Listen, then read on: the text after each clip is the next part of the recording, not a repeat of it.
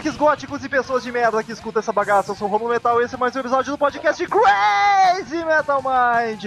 Estamos aí no episódio 34 com Daniel Ezerhard, Boa noite, Galvão Bueno dos podcasts. Douglas Renner, Hey ho! nosso professor Murilo Armageddon. Boa noite, amiguinhos. E o especialista da banda de hoje, Giuliano Ianarelli, vulgo Gil. Especialista? É, é o que a, é o que a galera espera, pelo menos.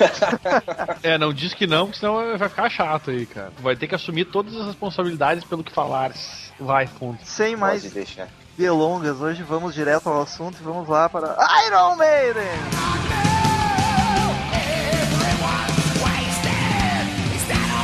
Então, querido Gil, em que ano e qual foi a. onde também? E qual foi a formação original desta mimosa banda de heavy metal? Cara, a formação original, eu não faço a mínima ideia. Não, tô brincando. É, eles Ia começaram. começar bem o podcast. Não, a banda começou em 75, mas assim, um, um rascunho, né? É, O Steve Harris desistiu de jogar futebol. É, é, sério, não, ele, ele jogava no West Ham, ele jogava. Teoricamente ele jogava bem, assim, nas, nas categorias infantis e essas coisas. Mas, eu não sei, acabou desistindo e comprou um baixo. Aí em 75, Isso é o que as pessoas fazem quando desistem da vida, elas compram um baixo, né, Romulo? É, na verdade, eu já desisti até no baixo. Ah, tá, então tá. Eu também sou baixista e tinha desistido da vida, mas enfim. O primeiro vocalista se chamava Paul Day, foi chutado da banda porque diziam que ele não tinha carisma no palco. Olha Entrou um cara chamado Dennis Wilcock no lugar dele, ele era fã do Kiss e se pintava nos shows. Como não vai gostar desse cara? Procura a foto dele na internet que deve ter. Daniel não ia durar no Iron Maiden, então você precisa carisma no palco. É, o Dave Murray, que é guitarrista da banda até hoje também, chegou a tocar nessa época, em 75. Ele saiu da banda depois porque ele teve problemas com o vocalista. Mas vamos ao que interessa, né? Vamos lá. Depois que saiu o Wilcock, eles chamaram o Paul Diano, isso já era final dos anos 70, e o baterista Clive Burr. E em 78, no- eles gravaram, a primeira demo que eles gravaram, eles gravaram no- na, na noite de ano novo, de 78 para 79, porque o estúdio ia sair mais barato. Muito, muito. Olha que bom. E em 79 eles soltaram essa demo, que foi parar na mão de um DJ aqui de Londres, a banda de Londres, faltou falar isso, né? Percebam que ele está em Londres, né? É, a gente esqueceu isso, de isso- falar. Isso, é importantíssimo citar. Nosso correspondente de Londres. Internacional. né? É praticamente a nossa. Como é que é? A, a Ilse Calabrini. Essa louca aí. É a primeira vez que alguém tá gravando podcast sem estar no estúdio Crazy Metal Mind. Não, É aliás, verdade. ele foi pra Londres só pra gravar o podcast. Aliás, ele, ele está no estúdio do Crazy Metal Mind em Londres. Isso é, É, importante falar. É internacional, multinacional. É. Crazy Metal Mind Enterprises.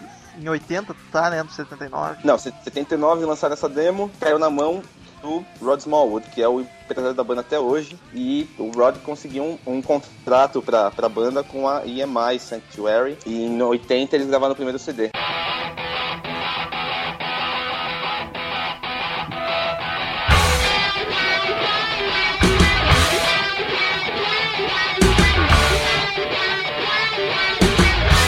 Seria. Iron Maiden. Que é o álbum hom- homônimo. Eu tenho Homônimo. que falar, eu aprendi com o Daniel, eu tenho que falar agora. Cara, o que, que tem de bom nesse álbum? Como é que foi essa estreia aí? Seja sincero. Cara, não, é, é um álbum bom, é um álbum bom. Ele foi meio toscamente produzido, eles tiveram um problema com o produtor, eles eh, testaram dois produtores antes de chegar no cara que produziu, eu não lembro o nome dele, me desculpem. Mas eh, hoje em dia eles falam que a produção foi horrível. Eu dei uma ouvida e parecia um som mais cru, assim, mais simples. Não sei se isso é por causa da produção ou se a banda era. Também, também, aliás, assim, eh, aliás, só uma interrupção, segundo dizem o produtor, chamava-se Will Malone. Eu não sei se confere. esse mas- nome não é estranho, se bobear era esse. É, Prossiga, deputado. desse disco, desse disco vale a gente mostrar, citar Running Free, que eles tocaram quase todos os shows até pouco tempo atrás. Ah, sonzeira. Ah, cara, eu acho a primeira música desse CD, eu até mostrei pro Romulo ontem, que ele nunca tinha ouvido. Pá, muito Ela- boa som, cara. Do. Se chama Prowler. Aham. Ah, É, tem a, a música, a música homônima, chamada Iron Maiden, que eles Olha. tocam também até hoje. É a música onde aparece o Ed nos shows. Essas músicas que eles tocam até hoje chegaram a ser gravadas pelo Bruce Dickinson depois ou é só ao vivo? Ao vivo, tá certo isso ao vivo? Ao vivo. Aos vivos. Aos vivos. Cara, desse CD ele não chegou a gravar. Não, ele, ele gravou, uh, se não me engano, ele gravou Remember Tomorrow, que é uma balada meio progressiva, assim, que é uma coisa. Eu, eu sinceramente, não gosto dessa música. E o que mais? Tem, tem, esse álbum ele tem muita, muita influência punk, assim, porque no final dos anos 70 a, a Inglaterra estava tomada por isso, né? É. E, e o Iron Maiden nasceu meio que um, contra, um contraponto do punk, mas mesmo assim tinha muita influência, porque o Paul Diano era, vinha, vinha, tinha esse background punk. O que, que tinha de. Esse álbum, eu acho Que- que é que vai necessitado. O que, que tinha de heavy metal naquela época, em 75, além do Saba, o Judas já tinha Assim, nascido, não, é, não, né? já, Já? Ah, já, o Judas já, já tinha. é, tinha, tinha. hou- houve uma onda rock and roll heavy metal na, na Inglaterra, assim, nos anos 60, começo dos anos 70, e aí o punk começou a meio que dominar, assim, com The Clash, Sex Pistols, coisas. E aí veio a New Wave of British Heavy Metal, que tinha o Iron Maiden, o Def Leppard e umas outras bandas A que, Def assim... Leppard em heavy metal é foda.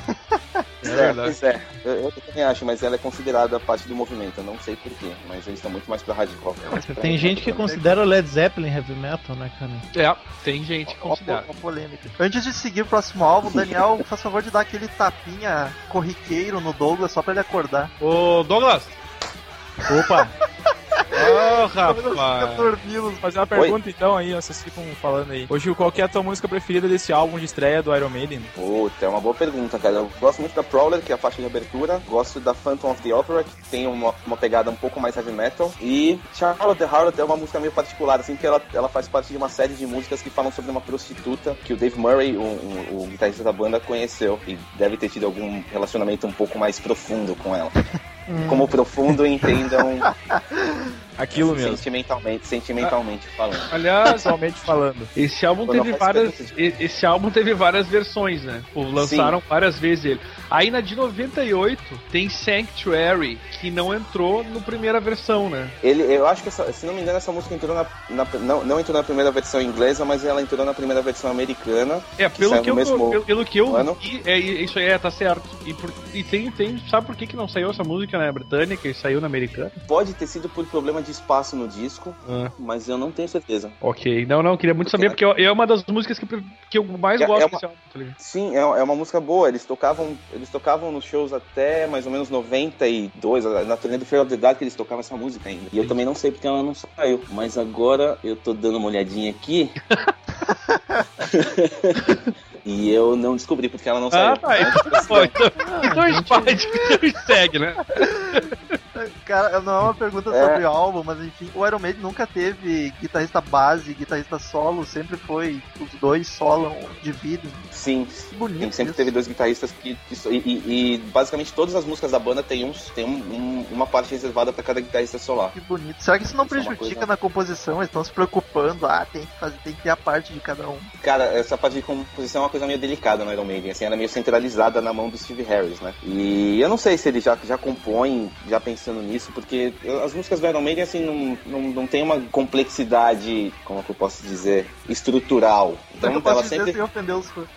Não, que é- são sempre assim, tipo, uma introdução, refrão, talvez uma ponte entre o verso e o refrão. E aí, no meio dessas partes, eles sempre acham um espacinho pra encaixar os dois solos dos dois guitarristas. Assim, uma coisa meio. Não é repetitiva. Aquela receita que vale ressaltar são as, as formações da banda, assim, que é, sempre foram meio instáveis. Então, nesse CD, a gente tem uma, uma formação com Clive Burr na bateria, Dennis Stratton, uma das guitarras, Dave Murray na guitarra, Steve Harris no baixo e Paul Diano, vocalista. Agora, em 81,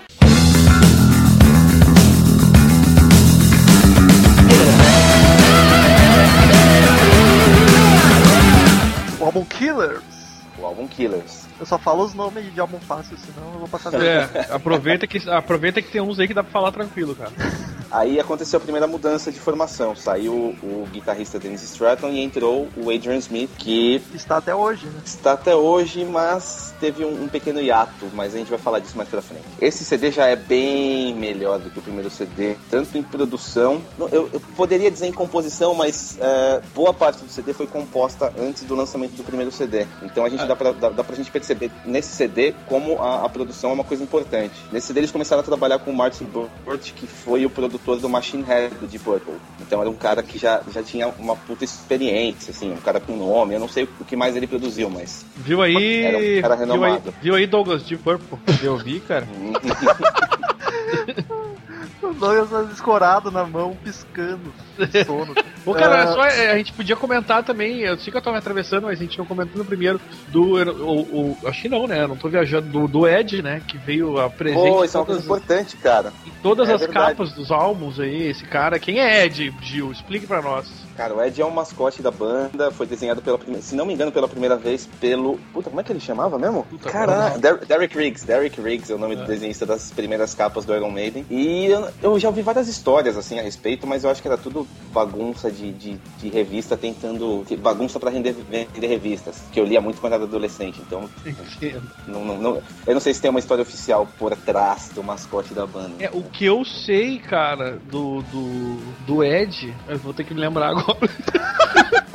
O que eu sei, eu vou né? ter que me lembrar, porque eu não faço Tempo, ideia. né? Cara, tinha uma história do, tipo, assim, a, a ideia original do, do Ed, mas eu tô tentando lembrar quem é que teve essa ideia. Vai, vai tentando. É, vai falando aí que eu vou, ter, eu vou ver se eu acho alguma coisa. Cara, ô meu, a história, acabei de achar aqui, a história do Ed é bizarra e não tem o menor sentido, pra te falar a verdade. tipo, o que o, o que o Gil falou ali, ó, tipo, o cara, o cara que falou o tal do Dave, Dave do quê? Derek. Dave Lights Bisley. Ah, Ele disse aqui Light era o que... cara do, do, do- fazer a produção dos shows, né? Isso, isso. Aí ele disse aqui que a, a concepção mais famosa foi as da capas do Derek Riggs. Mas ele disse que a concepção original. Olha que coisa. Eu vou ter que ler vocês isso, cara. Ed era uma piada que estava circulando na época. Um casal estava pra ter um filho e quando a criança Pô, dessa nasceu. Aí era só uma cabeça sem braço, pernas, nada. Aí é uma piada, cara. Tipo, Sem braços, perna, nada. o casal ficou arrasado, mas o médico disse: não percam as esperanças. Quando a cabeça tiver crescido até o seu tamanho máximo, o que acontecerá quando o garoto alcançar os 14 anos, nós arrumaremos um corpo. e tipo, que piada horrível, tá ligado? Então, Aí mas- É, essa piada aí do Ed é famosa. É, mas é horrível, inclusive. E aí ele, mas aí no final ele acabou dizendo que na real o que ficou mais conhecido foi a da, do Derek Riggs, né? Ou seja, o cara contou uma história toda pra não dizer nada. parece Não, espelho e do Murilo. tem uma, Tá. tem uma história que. É, é, é muito ridículo. Enfim, é, o, o Ed, a cabeça, Ed the Head, né? Que é ó, Nome e sobrenome. O nome, exato. Ele tava no hospital e aí o pai dele chegou com um presente. E ele falou: Ah, não, pai, mais um chapéu. Uma tela muito idiota. Eu demorei. Não, eu tenho uma versão também pra, pra capa do Ed ter Lá vem o sido Douglas. aquela capa feia lá. Não, mas essa é mais séria, cara. É baseada numa cabeça de um americano que morreu devido a, a um sendo abatido aí por um tanque do Vietnã. Isso Ah, é uma. é uma coisa eu mais tenho- respeitável. tenho aqui. É, isso é. Isso é. Tô, eu tô, eu tô lendo aqui direto do Wikipedia para o mundo, cara. Tá na, na- no, no, no Ed the Head aqui. Aí tem a- o link aqui diz exatamente isso aí. Então, China, o Douglas é um, Douglas é um pesquisador, né, cara? Podemos dizer. Por favor, Rômulo, prossiga. Fãs chiitas sirvam pra alguma coisa e mandem a história original, a real, falei, se souberem, em vez de É da- incomodar a gente. É da piada essa aí mesmo. Então, então, então não mande o, o Iron nada. Maiden só tem fanchita. É, É, vamos certamente. cuidado, então. Vamos para as faixas do seguindo. que a gente não falou. Dá, então, uma coisa interessante, entre aspas, é que no primeiro CD só aparece a cabeça do Ed, no segundo CD ele já aparece em plano americano, dá pra ver o... Inclusive, inclusive ele, já, ele já tá um pouco diferente, né? Na primeira ele era meio Sim, diferente, certo? Ele era O meio Ki- punk, inclusive. Exatamente, o do Killers veio a ser o Ed que ficou de- pra sempre daí. Cara, desse CD, que a gente pode dizer, Rothschild, que é, tipo, eles tocam até hoje. Essa aí acho que é É, mais famosa desse álbum, né? Sim, sim. Foi uma das músicas que o, que o Bruce gravou na audição dele pra entrar na banda. Quer dizer, tô dando um spoiler, um spoiler da história, mas.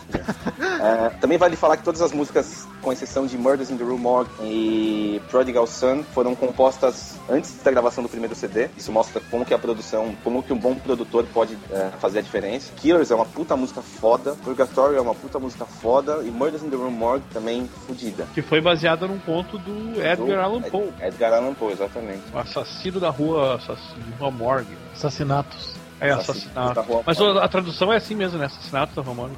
Exato. O Então, que podemos- aconteceu depois desse álbum?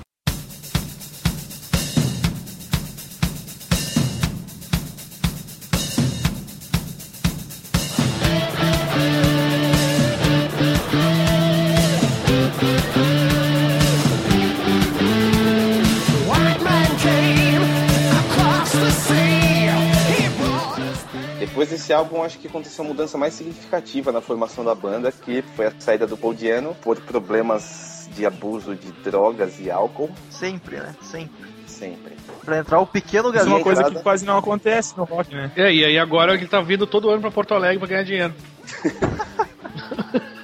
Ah, não, tem, um fato interessante. Eles e o Deep foi Purple. condenado- Pronto, eles e o Deep Purple. Ó, vão isso aí, agora, agora fudeu. É. Já é. Ele foi, ele foi condenado aqui na Inglaterra porque ele estava recebendo o benefício do governo, ano- isso ano passado. E, e ele fraudou o, o- o formulário que eles preenchem para ganhar benefício do governo e estava recebendo sem precisar. E aí teve que pagar uma puta grana no passado. Rolou uma, Mas que filho da puta. Que malandrinho. Isso o Paul Diano, né? Não vamos. Eu tava, tava Sim. sustentando ele. Enfim, Bruce Dickinson veio pra banda e eles lançaram Um dos álbuns mais considerado fodas do rock and roll. Que é o pri- é o álbum do capeta, como a gente falou no primeiro álbum. Aliás, no podcast. Você quer é falar boa- nome do álbum, Romulo? Eu, eu não quero falar nada. Eu, eu falo, eu faço questão de falar pelo seguinte, eu- eu- já que o Romulo tocou no assunto, The Number of the Beast é o nome do álbum, tem uma música homônima, agora foi minha vez de falar, que, aliás, eu não, eu não- acho que a gente não chegou a comentar no de, no, sobre satanismo, sobre o metal, o, como é que é, o diabo no rock, que em 92 o Iron Maiden foi proibido de tocar no Chile, porque a igreja católica pediu por causa de uh, a letra de Number, of the Beast e Bring Your Daughter to the Slaughter, que diziam que incitava, incitava o assassinato e o satanismo. Que beleza. Ou seja, não comentamos isso naquele, mas comentamos nesse, então. Tá comentado. Tem que ouvir Tá os pago. dois pra entender tudo. Esse É, álbum e minha como música que- favorita do Iron, que é Fala, Run to, the, Run to the Hills. E Diga. como que É, o uma boa Bruce. Dickinson entrou pra banda, assim, teve algum, alguma pessoa que indicou ele? Como que Teve foi a que chupar audição? Como que surgiu? tá chupando bem até hoje por conta disso. Não, o Bruce cantava numa banda aqui da Inglaterra chamada Samson e eles chegaram, não sei se eles chegaram a tocar juntos, mas em um festival do Reading Festival, o, o empresário da banda, o Rod Smallwood, conheceu o Bruce e fez o convite pra ele fazer a audição e tudo mais. Ele gravou algumas músicas, se não me engano, Rothschild e Remember Tomorrow, que não me falha a memória, e aí foi aceito. Esse disco a gente pode dizer que, que é o primeiro disco heavy metal do Iron Maiden, assim, essencialmente heavy metal, sem nenhum resquício punk. Eu diria mais, eu diria que a 70. gente deve fazer um podcast só sobre esse álbum futuramente. bah, olha, dá pra fazer tranquilo, cara. Amém. Podemos ir pro, pro, pro, pro Murilo ficar feliz. Hum. Esse foi um dos CDs que o Dream Theater coverizou Olha, durante aquela fase que eles tocavam um CD na íntegra por noite, ou, ou alguma coisa assim. Ah, deve ter sido lindo, viu, Labrie, can... Labrie cantar essas músicas. Hum, Deve não. ter sido uma delícia cara. Ainda bem que eu não ouvi isso. Viu, Watch? O Labrica, o Labrica nem, nem canta. Cantando as músicas do Dream Theater fica bonito, né? É E no estúdio, né? Ah, eu tô sentindo, estou sentindo muitas alfinetadas do nosso amigo Murilo. Tô tranquilo, eu concordo em boa parte. se não me engano, esse foi o CD que rendeu pro Iron a primeira turnê fora da, fora da Europa, não porque eles já tinham ido pro Japão antes, mas na América, assim. Eles foram pros Estados Unidos e lá foram vítimas de protestos da igreja, é óbvio. normal. Mas isso acabou servindo de como, como publicidade pra banda, né? Divulgação grátis, assim. Que o, o, o álbum conseguiu um, um bom, uma boa colocação nas paradas musicais americanas. Eu acho que o Douglas comentou isso, o Daniel até discutiram um pouco sobre isso no podcast do Capeta. E, e o CD saía lá com, com um, um selo, assim, dizendo esse pode danificar seus ouvidos e... é, uma coisa bem, bem louca, assim. Esse CD pode tímpanos. correr sua alma. Mas, mas, Gil, aproveitando a deixa, diga pra nós qual a sua, sua música ou suas músicas preferidas desse álbum, hein? Cara, esse CD tem uma das minhas, das minhas músicas favoritas de toda a história do Iron Maiden, que é Hallowed Be Thy Name. Ó, E, Vai e- som. baita É, som e, ela, é velho. e ela é uma música favorita dos integrantes da banda também. Eles gostam dela, gostam de tocar ela. Eles dizem que ela tem uma letra fantástica do Steve Harris. Eu acho que tu assim, ó. Ah, é- é- é- esse, esse CD tem a segunda parte da saga da prostituta. Então continua, né? Ela a tem. saga da prostituta. O Cid apareceu. Tava sumido. Estavam saudosos, Cid. Eu gosto de Iron Maiden. Além da Hallowed Be Thy Name, dá pra gente citar Run to the Hills, The Number of the Beast, eh, The Prisoner, eu acho uma música muito boa também. Ah, eu destacaria aí Run to the Hill, certamente, que a gente falou Hello, The Number of the Beast, e mais uma, que é Children of the É, Dead. eu já sei que, Que? vai falar. Quem Tá? gravou? Quem gravou? versão, Quem gravou? Ba- ba- ba- Bastian Bach. Sebastian Bach gravou a versão de Children, Children of the Dead. Que, obviamente, sou muito suspeito, porque eu gostei, né? Vocês podem Não, falar ficou, mal. ficou muito Quem que boa. gravou? Sebastian Bach, cara, porra. Aham, quem que é?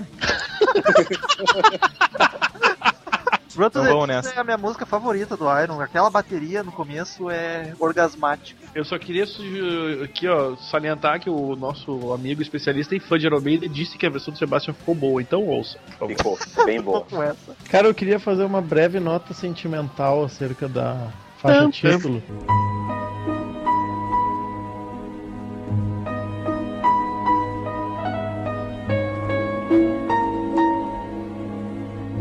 Mais que hoje em dia, com tantos anos de estrada de rock and roll e heavy metal que a gente tenha, não, tu não raramente tu tem saco pra ouvir lá em casa. Quando tu escuta no show, cara, tu sente ali que tu tá num momento único do, do heavy metal, cara. Uma coisa incrível ouvir um estágio inteiro cantando esse que é um dos hinos do Iron Maiden e que tu em casa não tem saco pra ouvir, mas cada vez que o Iron toca a música, tu tá num show, eu tive esse privilégio duas vezes, é um negócio fora de série, cara. Sente que é muito especial. Correu até uma lágrima.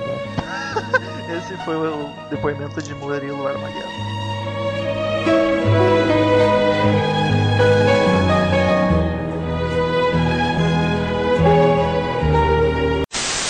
Inclusive, peraí, tem, tem, um, tem um documentário que, que mostra um pouco da gravação desse CD que vale a pena correr atrás.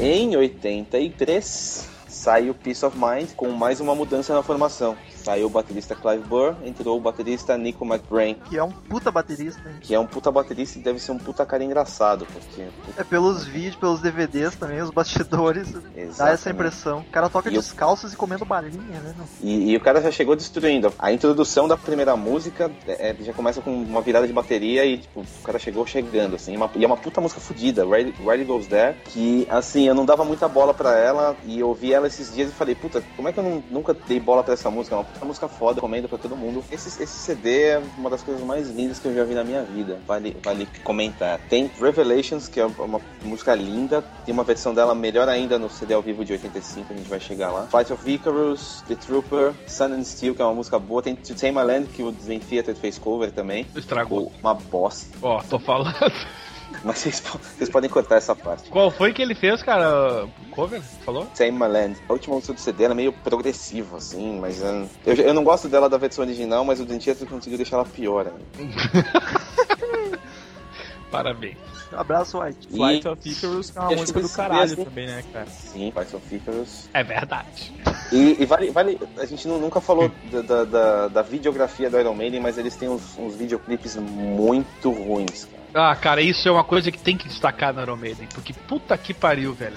Que banda da- que conseguiu fazer clipe ruim, Fight velho. of Icarus, eles, eles acham que foi alguma espécie de trote no Nico McBrain, mas ele, ele aparece assim pintado de azul no clipe, vestindo uma capa de monge. É uma, é uma coisa assim horrível. Ah, Destaque Revelations também. Revelation, sim, eu falei, uma música linda. E esse álbum chegou ao terceiro lugar da parada inglesa e foi o primeiro a alcançar o top 100 da Billboard. Sucesso. Wilbur, parada, Wilbur. Só música boa. Sucesso, gente. Iron Maiden é sucesso. Então vamos para 84 com o álbum Power Slave.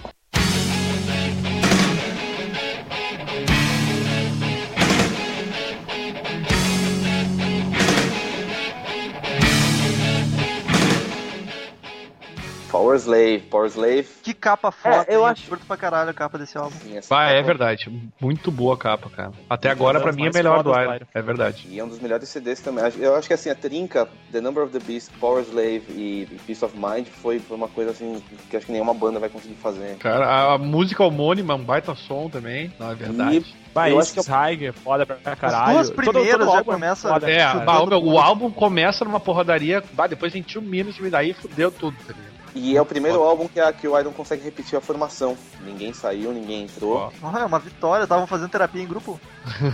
Talvez. Além de Aces High, Two Minutes to Midnight, Power Slave, vale destacar a música de 13 minutos que o Iron Maiden fez, The Rime of the Ancient Mariner, que é baseada em um poema do Samuel Taylor Corey, se não me engano é esse o nome do cara, que eu nunca tive paciência de ler, As letras mas a do, música é fodida. as letras dele sempre foram meio fantasiosas, assim, né? E poemas e histórias, livros. É, eles, se- eles se, se influenciam, quer dizer, o Steve Harris, que escreve a maioria das letras, né, é, se influencia muito por filmes e livros, essas buscar inspiração. É, uma nessas- curiosidade desse álbum que a gente pode citar aí, que foi mais ou menos nessa época que eles vieram pro Rock in Rio. Sim, sim, é isso que eu ia falar. Esse álbum gerou uma turnê monstra. Eles, eles fizeram assim, quase 200 shows em 13 meses. Terminaram a turnê estafados, queriam terminar a banda, tiveram uma folga de 6 meses. E foi a primeira vez que eles vieram pro Brasil. Que eles vieram, que eles foram pro Brasil. Ali, cara, uma coisa que eu queria muito comentar e eu esqueci sobre Number of the Beast.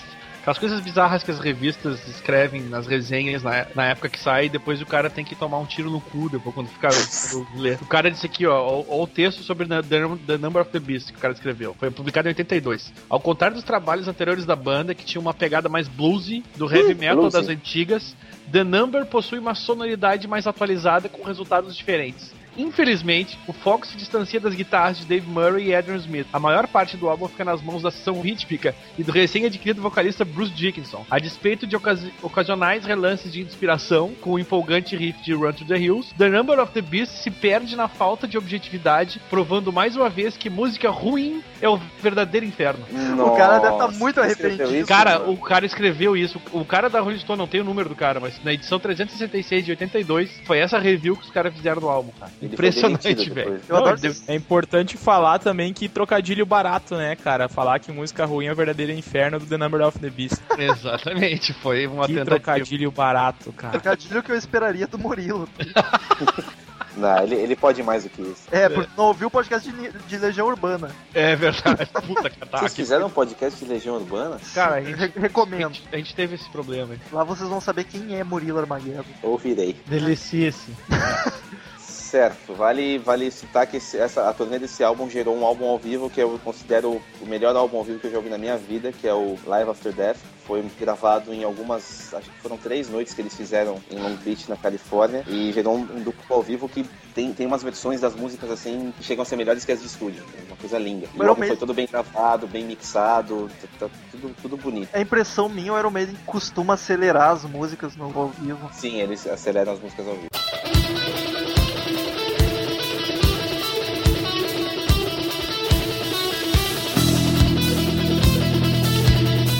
É 86, hein? 86. Esse, foi- não vou falar o nome. Esse foi Eu o não segundo quero. álbum do Iron Maiden que eu tive. O primeiro foi Seventh Sun, eu acho que é isso. Qual é o nome desse álbum? Eu não, não tô afim de falar. Ah, porra, Romulo, fala aí. Eu não quero, não quero. Fala, merda! É fácil, é fácil. Somewhere in Time. Ó, já falou, pronto. Bom, lançado em 86, esse, esse álbum com- começa, um, é, o Iron Maiden começa a buscar assim novas sonoridades. digamos. Formação continua A mesmo. formação continua a mesma, Olha só, estão se superando. sim, três CDs com a mesma formação. Esse CD é muito bom, mas eles começaram a ficar moderninhos, assim, digamos, começaram a usar guitarra sintetizada. Roupas coloridas. Não, as roupas coloridas eles já usavam antes. É, então tá. composição direcionada um pouco mais pro lado progressivo, mas ainda não chegaram os teclados. Então são umas guitarras com sons, uns timbres um pouco mais, eu diria, oitentistas, assim, quando começaram a sair os pedaizinhos, eles começaram a brincar com as possibilidades de timbre, fazer camada de guitarra em cima de guitarra. E, mas as composições são, composições são muito boas. Desse É CD a gente pode destacar a faixa título que não é tão título, Como assim? porque o, o álbum se chama Somewhere in Time e a faixa, a faixa título que não é tão título se chama Called Somewhere in Time. Faixa Não. título que não é tão título é muito bom.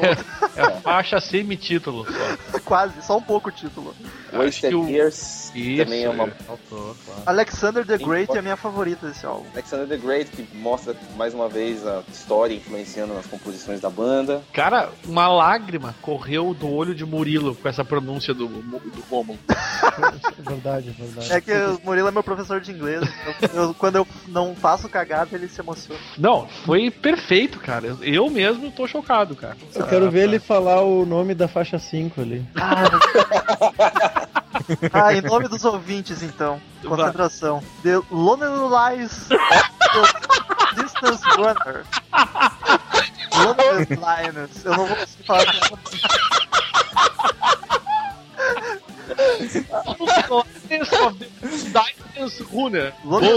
Agora, agora quem chorou foi o Daniel, mas de tanto rir, né, cara? Eu sou The Liners, cara. Puta Ah, que... foi só essa palavra que eu errei. Eu errei. Achei que fosse errar tudo. Foi só essa que errou, claro. Lógico. O resto foi perfeito, cara. Ah, eu sempre me humilhando pelos ouvintes. Ah, cara, eu te agradeço. Vale, vale, vale fazer uma volta aqui e dizer que depois da, da turnê do Power Slave, a banda fez um- uma pausa de seis meses e o Bruce Dickinson tava assim, puto da cara já com, com a banda, queria sair, tava achando que não tava tendo espaço nas composições e tava estressado, porque depois de uma turnê de um ano fazendo show, pô, um dia sim, um dia não, o cara tava puto, mas ele não, não saiu, continuou. Mimimi de vocalista, né? Pois é. Ah, cara, eu ia dizer que vocalista é tudo viado, né? Foda isso. É, Daniel fala porque tem propriedade pra falar. Vamos respeitar as cordas vocais.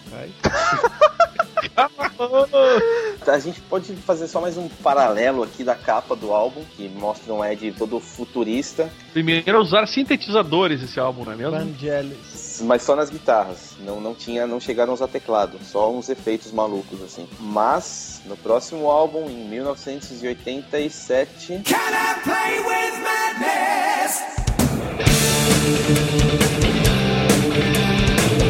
Que é o álbum.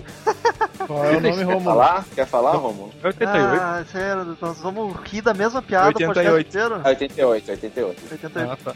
é. Seventh Son of Seventh Son. Seventh Son. Tá, bom, foi quase, cara. Foi Seventh, quase. é que tem H, é som de F, aí aqui me fudeu Som Seventh. de F, É, cara. é, F, você é um caipira, né? É. Cara, eu, eu não, não, não tô entendendo as risadas. Porque. Não, porque eu já tinha falado isso e o Murilo me confirmou que TH normalmente no inglês é som de F, tipo I Fala think. som de F, cara. Ah, mas fala com a língua presa, tá ligado? I think. É uma língua. Ficou ali presa, cara. Ah, vocês estão fazendo bullying comigo.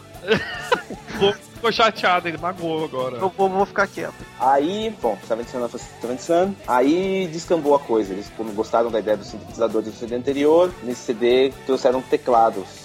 Além de tudo. Então, assim, as músicas são- tem não são tão diretas, mas elas são um- mais progressivas. Tem bastante música que passa de 5 minutos, até que não tantas. Eu muito agora. Tem a, a, a faixa título tem nove e assim é, é bem, bem progressiva, tem até umas narrações no meio da música. A melhor E- é a Can I Play With Madness, na minha opinião. Cara, Play eu- with eu Madness, the, eu the Evil That Man Do. Moonchild, eu- sei lá, eu gosto de todas as músicas desse álbum. A aí. 7 ali, alguém pronuncie, por favor. The Clairvoyant. Essa aí eu curto pra caralho também. Cara, Moonchild é uma das minhas preferidas de todo o Iron, cara. Quando É tocou no show em 2008, que eu, é que eu mais tava esperando, eu enlouqueci. Eu concordo.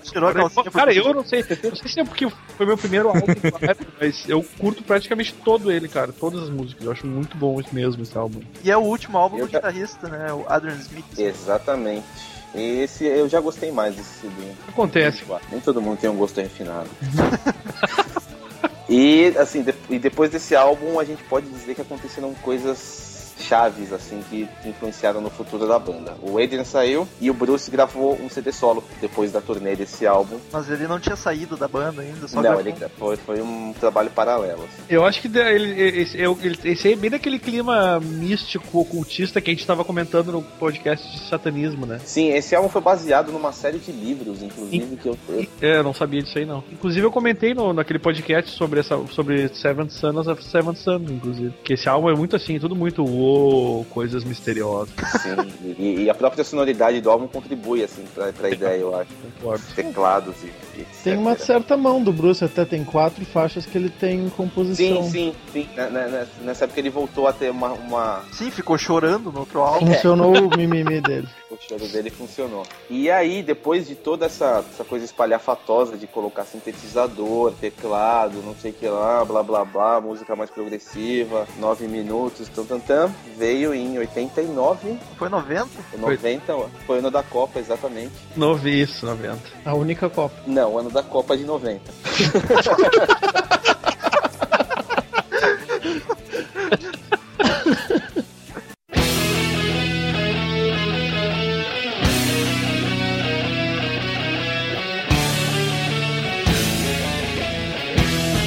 Não, eu lembro que é no ano da Copa porque eu tinha, na, na minha versão do CD, no encarte, tinha algum comentário a respeito. Go England. Não, tava escrito no, no, no Prayer for the Cup. Qual é o nome do álbum? Não sei se Ah. falou já. No Prayer for the Dying. E nesse álbum eles pararam com a palhaçada do- dos sintetizadores e das guitarras sintetizadas, voltaram mais às origens. É um álbum bem cru. Quem as entrou pra banda? Verdade, verdade. O, o Bruce Dickinson tinha feito, gravado o álbum paralelo, o álbum solo dele. E pra isso ele tinha chamado o Yannick Gers, que tinha gravado CDs solos do Ian Gillan, do Deep Purple. E aí o Bruce Dickinson convidou ele pra entrar na banda. O estilo dele, assim, é bem diferente do Wade. O Wade é praticamente uma estátua no palco. Mas eu, eu simpatizo com o moço. E é um guitarrista todo correto e técnico e limpo. Limpo no sentido de Bonito, tocar as cheiroso. notas. De Tocar as, banho. notas, tocar as notas com precisão. Já o Yannick parece um louco e, e toca assim de um jeito todo maloqueiro, digamos assim. Um guitarrista mais marginal. Quem foi que começou com aquela parada de jogar aquela manobra clássica do Iron Maiden com a guitarra, de fazer ela girar em torno do corpo? Cara, se bobear foi o Yannick. Não sei. Eu tenho a impressão que foi, mas eu também não posso. Bem a cara dele. Eu sei que o Malmes tem que fazer isso, não sei se começou a fazer Sim. antes dele. É, mas o Malmes Nada não toca no Iron Maiden, né, cara? Foi Malmes aí. Graças a Merda! Cala, mano. Ai, Murilo Armageddon. As faixas. Esse CD. Não conheço nenhuma, que lástima. Esse CD tem No Prayer for the Dying, dying, cara. Pô, como assim? Bring your daughter Bring to your the... daughter, bring your daughter to the slaughter. Não, mas é interessante falar de Bring Your Daughter to the Slaughter que eles ganharam com esse com essa música um prêmio muito significativo pra banda, né? Por exemplo. Eles ganharam, essa música fez parte da trilha sonora do, do famoso filme do Da Sr. Fred Krueger, A Hora 5. do Pesadelo 5. E Mas com a esse versão, a versão que foi pro filme é a versão que o Bruce gravou. Não, não é a versão do Isso. Iron, é a versão que o Bruce tinha gravado. Exatamente. Daí o, o Bruce, mas exatamente, o Bruce gravou a versão dele da música e essa música que o Bruce, a- essa versão do Bruce ganhou aí o aquele framboesa de ouro aí de pior música. Então, É, bizarro. e aí Bizarro, o bizarro. Harris pegou carona e, e lançou a música. Esse CD tem mais uma, uma das partes da, da saga da prostituta. Mas ainda tá nessas, cara. Supera isso. Hooks e New, ele não conseguiu superar, cara. Foi uma coisa assim profunda, eu falei. Que triste. Eu destacaria Tail Gunner, a Holy Smoke, critica a ambição da igreja. Muito boa, muito boa. Chupar essa igreja. É, e é isso, cara. Mother Rush eu acho uma música legal também, tem um clima meio russo. Ah, tem uma coisa que vai É o que eu... lembrar. Exatamente. Em 87, na turnê do Seventh Son of a Seventh Son, o Iron Maiden tocou no Donington Monsters of Rock. Adivinha quem abriu pra eles? O. Kiss. Se- Sebastian Bach. Não, o Kiss. Sebastian Bach. Cara, O Sebastian Bach também, porque o Skid Row abriu esse show também. cara, É o Iron Maiden encerrou o show do Kiss. Viu? Que a gente Foi. foi pra Volvo aí pra saber. Não, quando, quando você falou que o Iron Maiden abriu pro Kiss no podcast do Kiss, eu já tava com essa informação guardada, assim, pra soltar agora. Pra jogar na minha cara, né, filho da mãe? Exatamente. Ai, não, o Iron Maiden E encerrou. tem uma outra história, tem mais uma outra lenda que diz que nessa, nessa turnê que o Iron Maiden abriu pro Kiss, o Gene Simons entrou no camarim do Iron e pediu pro Paul Diano uma camisa do Iron. E o Paul Diano falou, pô, mas vocês nunca usam camisa de outra banda, né? E o Gene Simons falou pra ele, mas eu não me importo se for de uma banda que tá indo direto pro topo. Ó, ó, meu outro dia ele leiloou essa camiseta de Nessap, filho da puta, tá ligado? Ocasionário. Então, próximo álbum.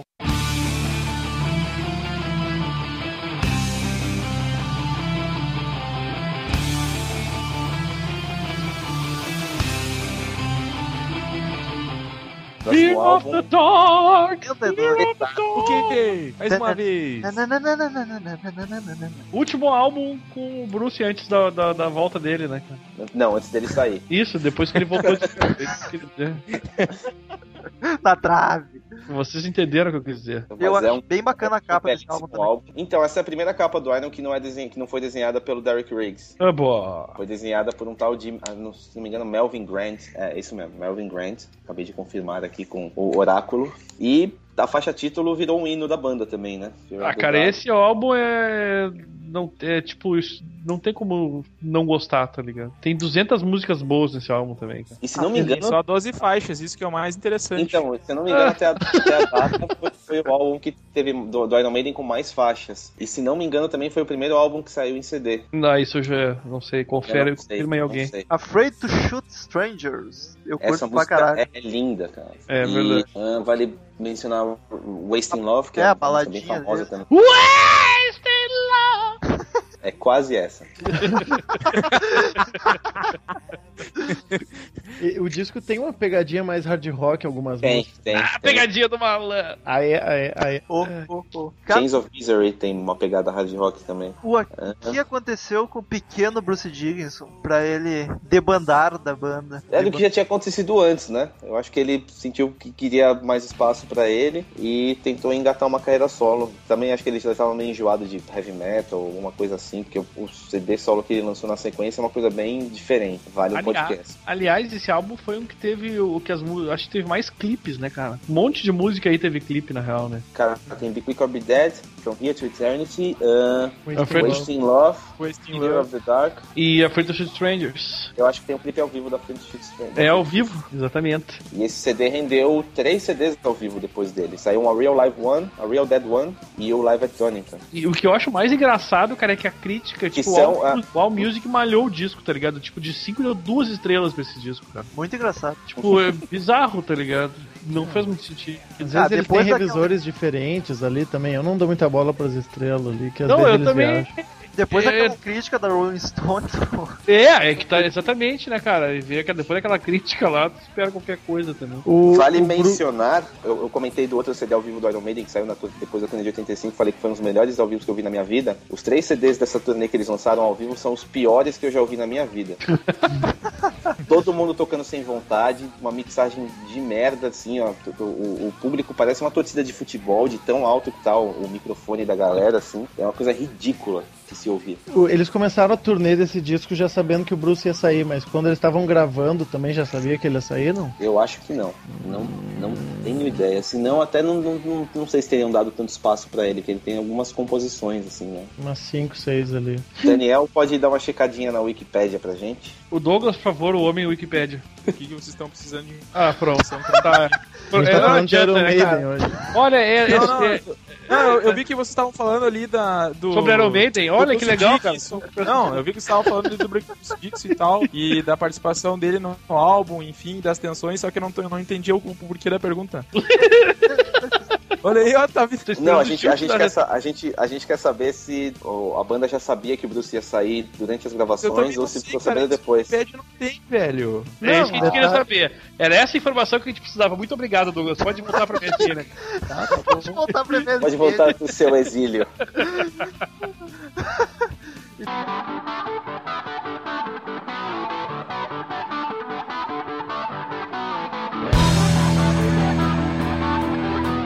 Então, eu falei errado. O próximo álbum foi gravado em 94, mas ele saiu em 95. Cara, aí começou a tragédia. Os xiitas vão enlouquecer agora. Primeiro que o Martin Burt parou de produzir os, os álbuns. Ele Qual se, é o nome aposen- desse álbum? ele, se vão- aposentou. Os Tita vão concordar com o que ele tá falando, pode ter certeza. Sim. É, o nome do álbum é X Factor, The X Factor. É, vamos começar que saiu, saiu o Bruce Dickinson, saiu o produtor e contrataram um vocalista assim de qualidade no mínimo duvidosa. que também vem pra Porto Alegre às vezes cantar. Chamaram o tal do Blaze Bailey, que cantava numa banda chamada Wolf, Wolfsbane. E o registro do vocal dele assim, é completamente diferente do registro do vocal do Bruce. Eu não sei, eu não faço ideia do porquê que eles fizeram isso. É verdade, isso é uma pergunta que nunca terá resposta, cara. Estavam preparando pra quando o Bruce voltar, o pessoal tá louco de vontade que ele volte. Eu acho que sim, cara.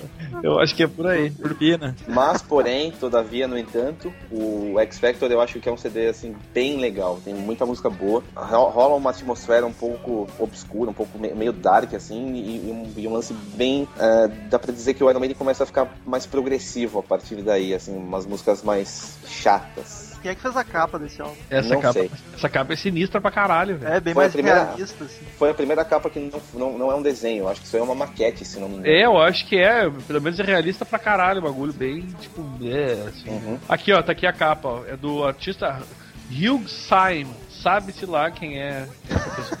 Seja lá quem for. Diz aqui que um- em alguns lançamentos a capa foi trocada por outra, porque tava, acharam muito explícita e, no, e Sim. tipo, o cérebro do cara, as tripas caindo, aquela Ah, coisa. que toda. tá no Music, Ed. que ele tá distante. As entidades É, tem protetoras de tem uma capa que ele tá. que ele tá mais longe, é verdade. E a ideia é Aliás, que tem, tem, Murray. Tem muitas, co- muitas coisas nas capas do Iron Maiden que foram mudando, assim. A capa do The Number, por exemplo, a primeira impressão dela saiu errada. Então o céu de fundo, estagiário. ele era azul, quer dizer, ele, ele saiu azul impressão, mas na verdade ele era preto. Tem umas coisas assim. Na capa do No Prayer for, for Dying, por exemplo, ele- o, o Ed tá saindo de uma, de uma sepultura e pegando o coveiro pelo pescoço. Na reedição do CD tá só, tá, não, não tem o coveiro, mas tiraram o coveiro da capa. Sumiu a camada. Ah, então, Eu censurado, assim. faixas que tu destaca desse álbum.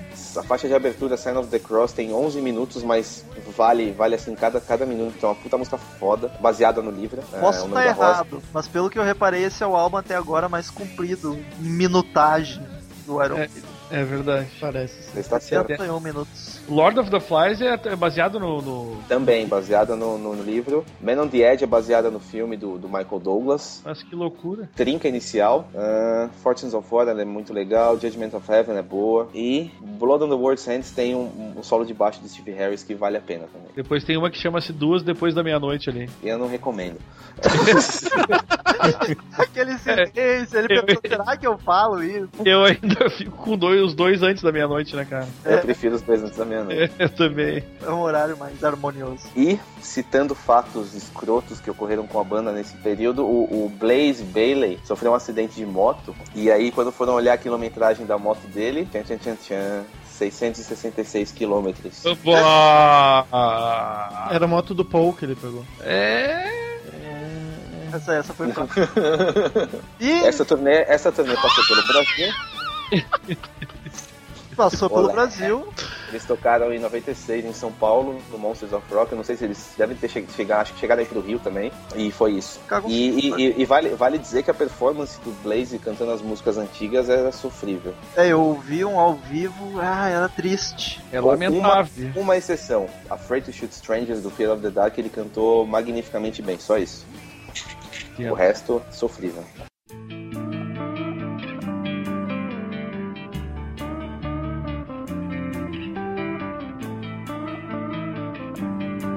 Prossigamos para o que eu chamaria de o pior álbum Do Iron Maiden. esperando.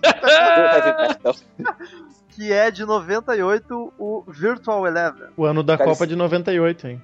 Exatamente. Esse álbum já começa errado pela capa. É que É, capa é bizarra, verdade, cara. Que capa bizonha essa aí, amigo.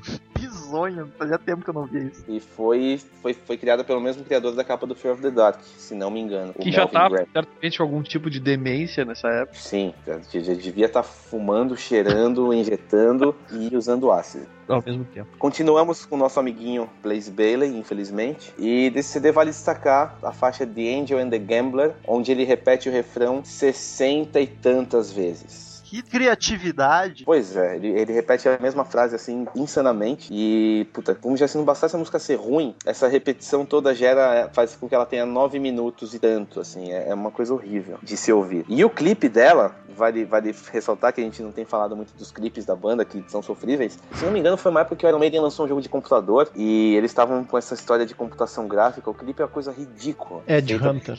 mas, por outro lado, esse CD nos deu a música The Clansman, que é uma das melhores músicas do Iron. E é isso, só isso. É verdade, é uma das minhas preferidas de toda a banda, a versão do Bruce, claro, ao vivo Sim, do Rock in assim, Rio. ela melhorou muito. Melhora muito. Aliás, o Blaze Bailey teve umas coisas bem gay, né? Porque cancelaram um monte de show deles dessa turnê, porque ele teoricamente tinha alergia aos elementos do cenário dos shows. Olha, isso eu não sabia. É, aconteceu pra, pra sorte dos americanos, né, cara? Eu não tive essa sorte.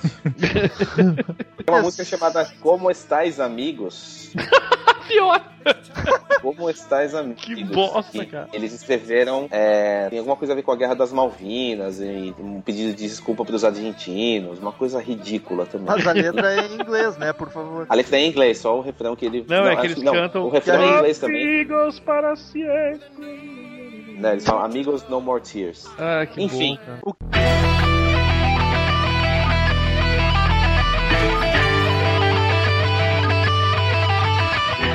que aconteceu em Depois 2000 desse calvário todo. Não, isso aconteceu em 99, na verdade. Olé. na, na trave? No começo de 99, depois de muita expectativa, eu lembro que pô, no dia que foi anunciada a volta do Bruce, eu tava na escola, eu cheguei da escola, a primeira coisa que eu fiz foi ligar o computador e ir pro Whiplash, porque eu sabia que alguma coisa ia acontecer. E aí Oi, anunciaram a Flash, volta do hein? Bruce. Oi, Flash, hein? Ó, ó, ó, ó, ó. E uma turnê, e já, já uma turnê engatada pelos Estados Unidos e a gravação do álbum Brave New World, que sairia em 2000. Que E é aí- saboroso. Esse Fodástico. CD é bem legal, bem legal.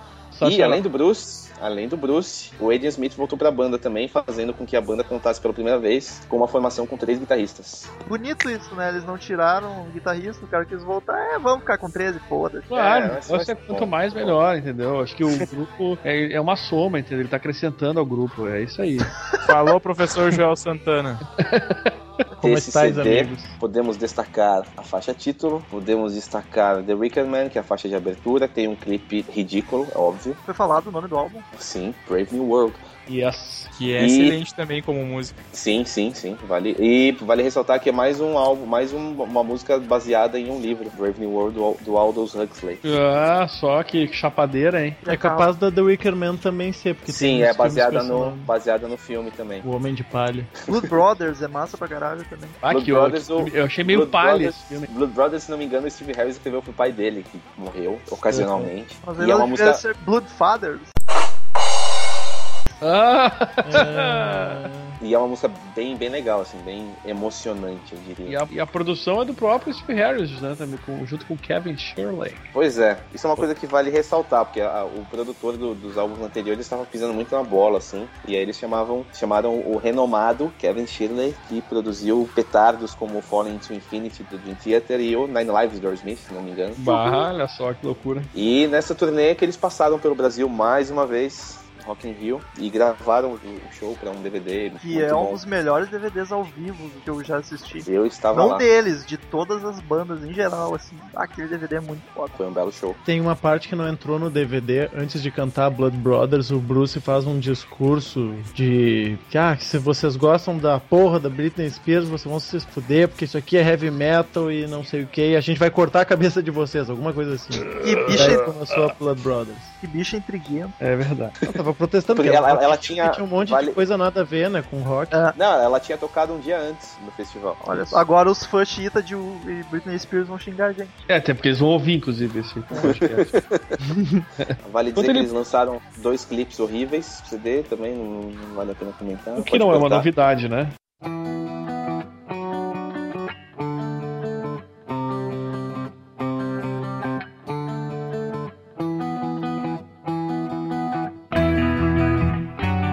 Então, Em 2002, três. três, na trave, Tá só na trave hoje, hein, queridão? Dance of Death. Dance of Death, que é um álbum bem legal também, assim, não é de genial quanto as coisas que eles lançaram nos anos 80, mas tem muitos bons momentos. Depois do... Mas a capa. A capa.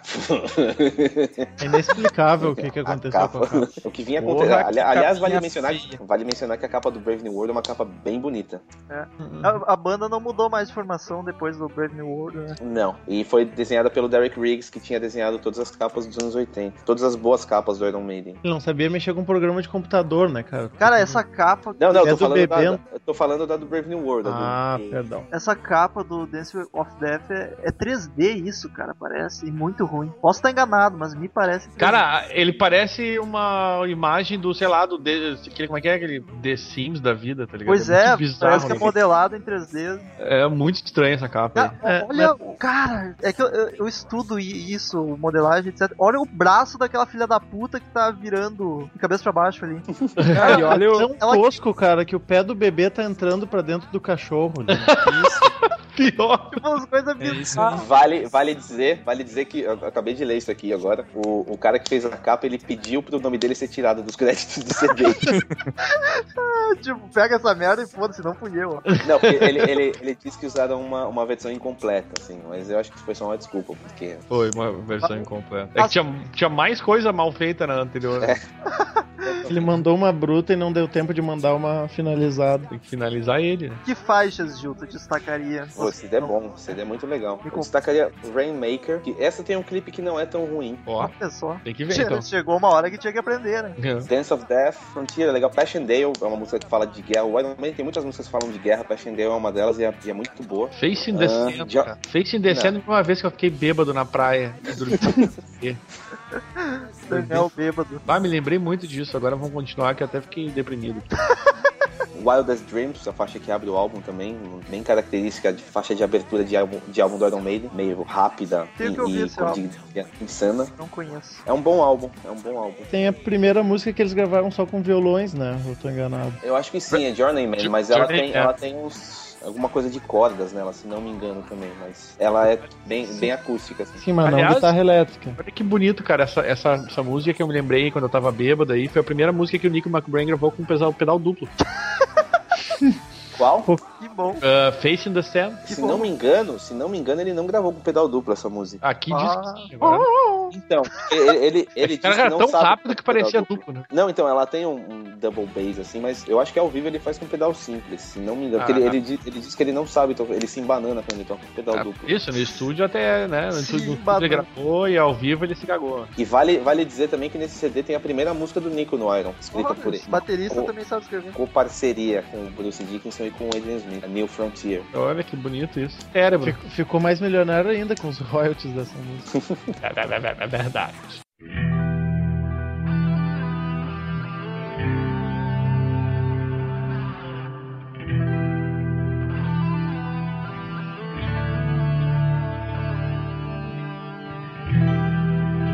E em 2006 sai o álbum mais comprido do Iron Maiden, 1 hora e 12 de duração. Que seria A Matter, a Matter of Life and Death. essa capa. Vida ou morte. Eu confesso que eu nunca ouvi esse CD assim mais de uma vez. É, se o fã tá falando isso, então. Não, não, é- não, não sei se chega a ser um CD ruim, mas é- eu confesso que esse lado mais progressivo do Iron Maiden não me seduz muito. Ele não é ruim, ele só é assim desprezível. Não!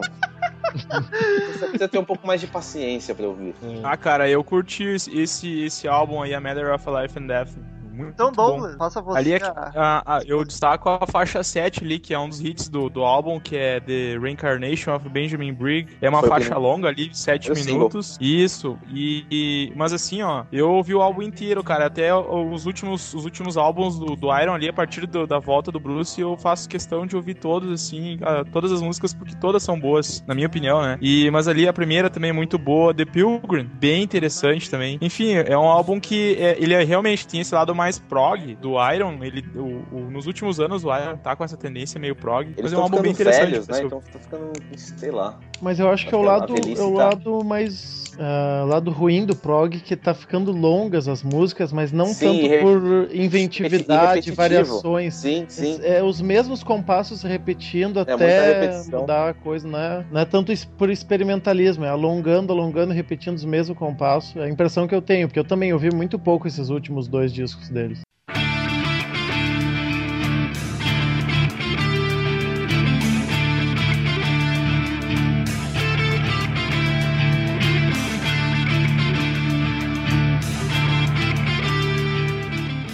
E qual é o último? De 2010?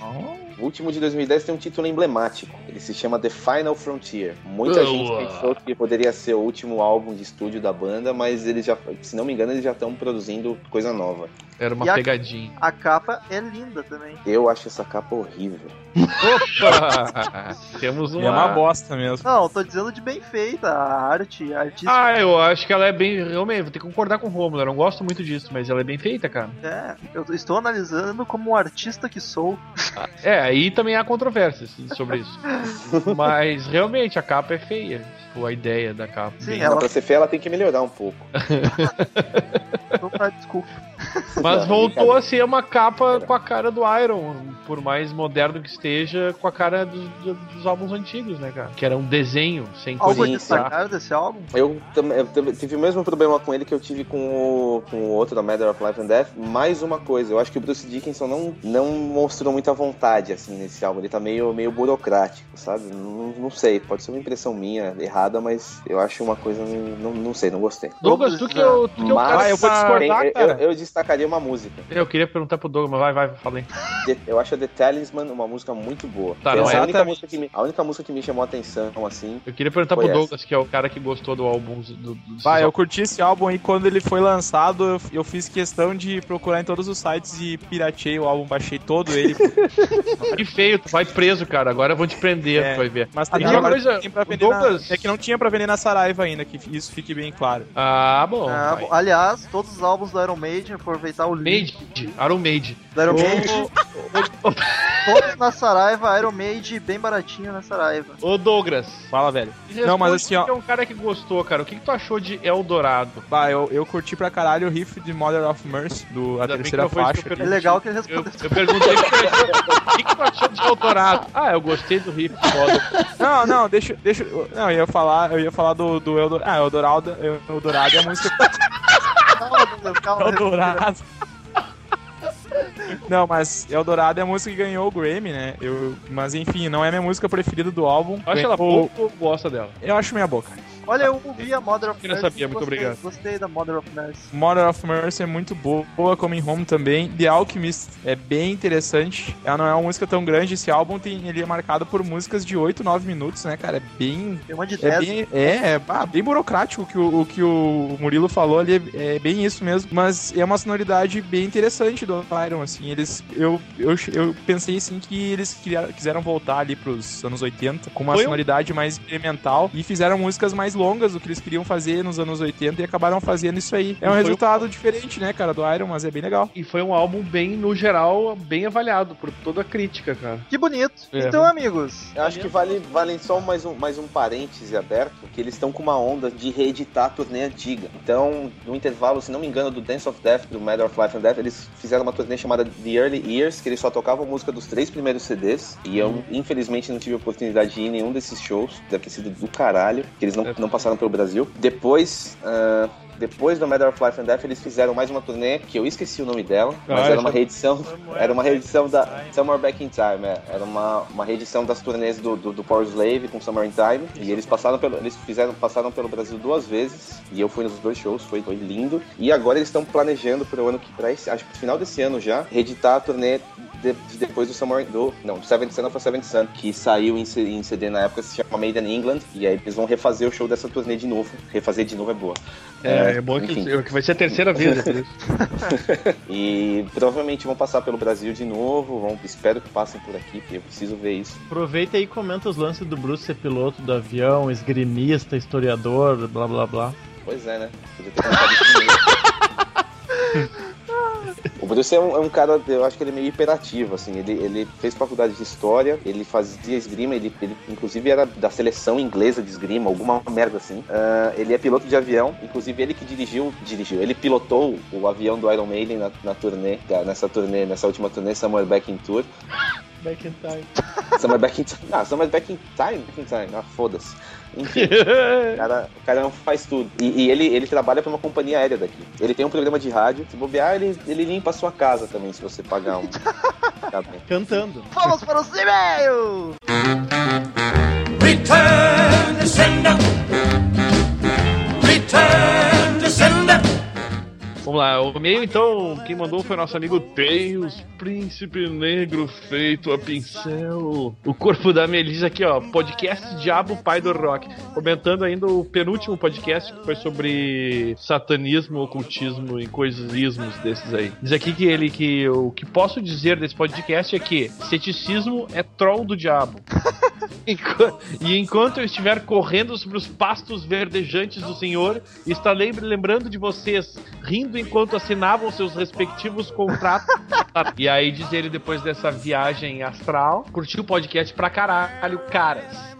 E queria deixar como curiosidade uma música muito foda de uma banda country chamada The Charlie Daniels Band, chamada a música de The Devil Went Down to Georgia, que conta a história de um duelo de violino do diabo contra um jovem chamado Johnny. Johnny Cash, esse é o PS dele, participou da composição da música sequência chamada The Devil Comes Back to Georgia. Diz ele aqui que vale a pena ouvir. Mandou afago nos, nos respectivos corações. Então é isso aí, meu queridão. Muito obrigado pelo e-mail mais uma vez, Tails. Muito bonito, muito to- tocou meu coração. Eu queria te dizer isso. Então vamos lá. Então, um mega e-mail aqui, um pequeno texto, uma redação do senhor Diogo Fernandes. O Diogo fala o seguinte: E aí, povo do podcast, queria em primeiro lugar parabenizar vocês. Todos os podcasts são incríveis e assim que tiver tempo vou ouvir todos eles. Ou seja, Cara, ele não ouve. ouviu todos eles, mas ele diz que todos são incríveis. Parabéns. Muito obrigado pela confiança. É, eu eu gostei disso, cara. Abraço aí, viu? Em segundo, queria falar que no podcast sobre satanismo, vocês falaram sobre o Black Sabbath, que eles são muito ambíguos. É, eu falei isso aí bastante também. E às vezes abordam o tema satanismo com uma visão meio cristã. Vocês têm razão, na música After Forever do álbum Master of Reality, eles deixam isso bem explícito em toda a letra, principalmente no trecho. Se eles soubessem que você acredita no Deus acima, eles deveriam compreender antes de criticar que Deus é a única maneira de se amar. Coisa bonita, cara. E São Nossa pessoas que eles têm Deus no coração. Black Sabbath também é amor. É amor, cara. É muito amor. É, é tocante, eu diria. Próximo e-mail aqui, de Das Trevas, é o nome do cara, o pseudônimo.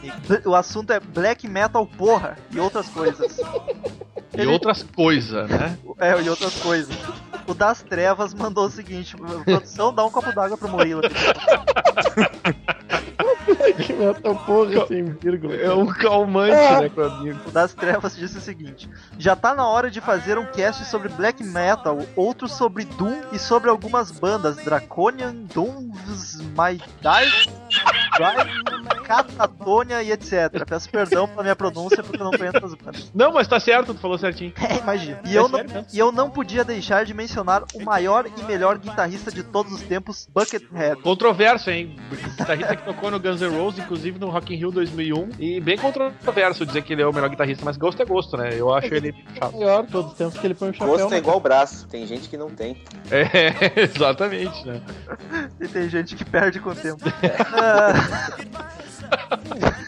Merda, eles vão ser processados. Quando fizerem um podcast sobre o Doom, faz um de Quake também. Puta que pariu. Então, ro- rolará um, um podcast de black metal, mas a gente precisa de alguém especializado no assunto ainda, então vai demorar um pouquinho, mas vai rolar. Tem mais um e-mail, quem é que é ler? Douglas ou Daniel? Eu leio, cara. Hudson Shaolin é meio comprido aqui, eu vou tentar ser rápido, tá? Ele falou meio. Leia o meu e-mail bagaça. O meu, eu adoro o, a melhor coisa dos e-mails é o assunto das pistas, tá ligado? Às vezes colocar Aí, o podcast, que esse É, leia o meu e-mail bagaça. A mensagem aqui deles. E aí, Headbangers que, que escutam essa bagaça.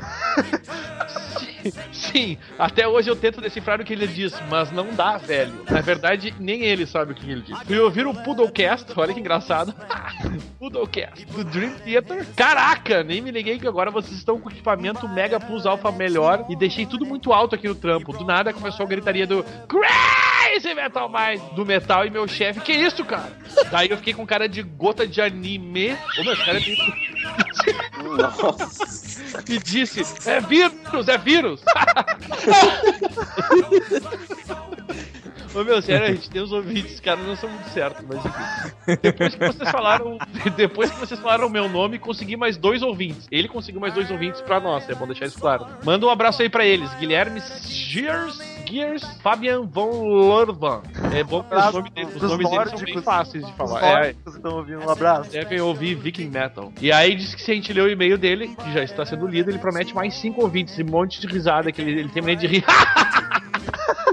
Vamos comprar os 5 ouvintes aí. Diz ele que tá cada vez melhor. Já ouvi todos e podia ser todo dia isso. Cara, não podia porque a gente ia, ia dar merda, tá ligado? Imagina todo dia a gente gravando e vocês ouvindo. Não, não, ia, não ia muito longe, né? Ia até acabado, eu diria. Aí diz aqui, eh, em minha homenagem, um cara que gosta muito de mim, dá pra perceber. Eu ouvi um Poodlecast que o Daniel Axelzetti disse que não pode que não pode cantar assim do nada porque ele precisa de uma banda. Fila de uma égua. Que porra de papo é esse? Me chamem aí que eu canto e deixo ele de shortinhos molhados. Ó, Aí eu vou, eu só, eu só preciso dizer. Bom, não vou dizer isso, não, coitado, ele vai, vai me odiar pro resto da vida. PS, eu era de uma banda de Porto Alegre anos atrás, era vocalista de hard rock, claro que cantava Guns N' Roses. Não tem essa de vocalista que precisa de banda. Até escrevi um livro sobre isso. olha só. Ele escreveu inclusive eu ninguém, não conhece, do livro. inclusive ninguém conhece nem a banda, nem ele, nem o livro. Mas É, tudo bem. Tá bom.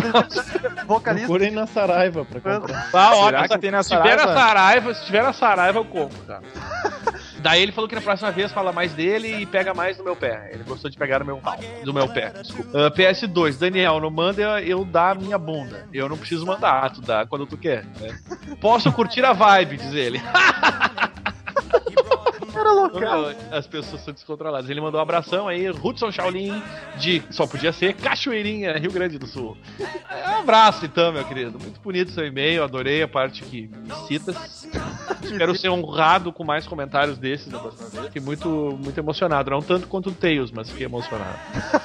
E agora acho que era isso, né, amigo? Era isso, amiguinhos. Pra mandar e-mail pra gente é só subir no Fale Conosco lá no canto superior direito do site ou mandar e-mail pra blog.crazymetalmind.gmail.com e curtam a fanpage, tá aí na- no post a fanpage no Facebook do nosso site. que está bem bacana e a gente eh, interage mais com os ouvintes por lá. Bem E bacana. claro, né, cara, comprem todos os álbuns do Iron Maiden na Saraiva, porque lá tem todos. Inclusive na fanpage a gente fez uma votação pra ver quem era o podcaster favorito da galera e eu ganhei. Durmam com essa, otários. É, todos, todos os CDs, menos o. Final Frontier.